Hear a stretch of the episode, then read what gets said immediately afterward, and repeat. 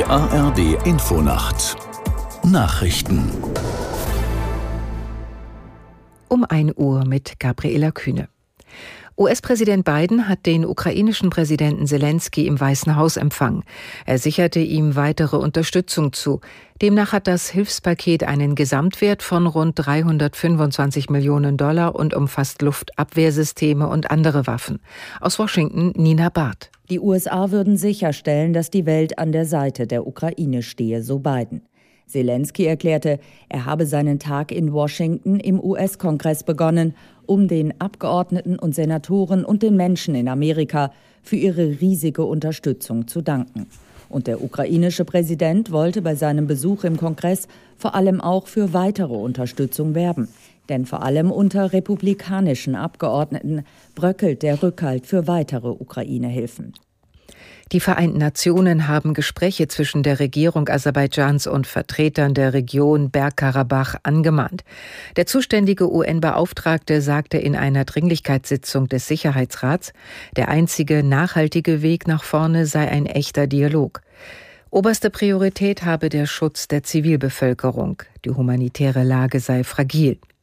Aserbaidschan hatte die auf seinem Staatsgebiet gelegene, mehrheitlich von Armeniern bewohnte Region Bergkarabach am Dienstag mit Raketen und Artillerie angegriffen.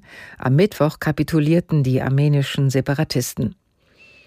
Der Bundestag hat das Energieeffizienzgesetz verabschiedet. Bund und Länder bekommen konkrete Einsparvorgaben.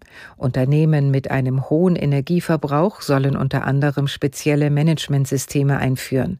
Die Begrenzung des individuellen Verbrauchs von Unternehmen oder privaten Haushalten wird es nicht geben. Der Bundesrat muss noch über das Gesetz entscheiden. Der SC Freiburg ist mit einem Sieg in die Fußball-Europa League gestartet. Das Team gewann beim griechischen Spitzenklub Olympiakos Piraeus mit 3 zu 2. Aus der Sportredaktion Mats Nicholson. Freiburg führte in hitziger Atmosphäre zweimal und kassierte zweimal den Ausgleich. Kurz vor Schluss aber erzielte Maximilian Philipp den Siegtreffer. Bundesliga-Tabellenführer Leverkusen ist ebenfalls mit einem Sieg gestartet. Die Leverkusener gewannen gegen BK Hecken mit 4 zu 0. Das Team von Trainer Alonso spielte dominant und ließ dem schwedischen Meister keine Chance. Eintracht Frankfurt spielt in dieser Saison in der drittklassigen Conference League. Zum Auftakt gab es einen hart erkämpften 2 zu 1 Sieg gegen Aberdeen aus Schottland. Das waren die Nachrichten. Das Wetter in Deutschland. Nachts im Osten und im Westen locker bewölkt und trocken, andernorts kräftiger, örtlich gewittriger Regen vor allem nach Südwesten hin. Tiefstwerte 17 bis 9 Grad.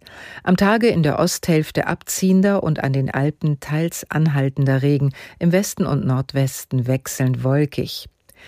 Und die Zeit, es ist 1 Uhr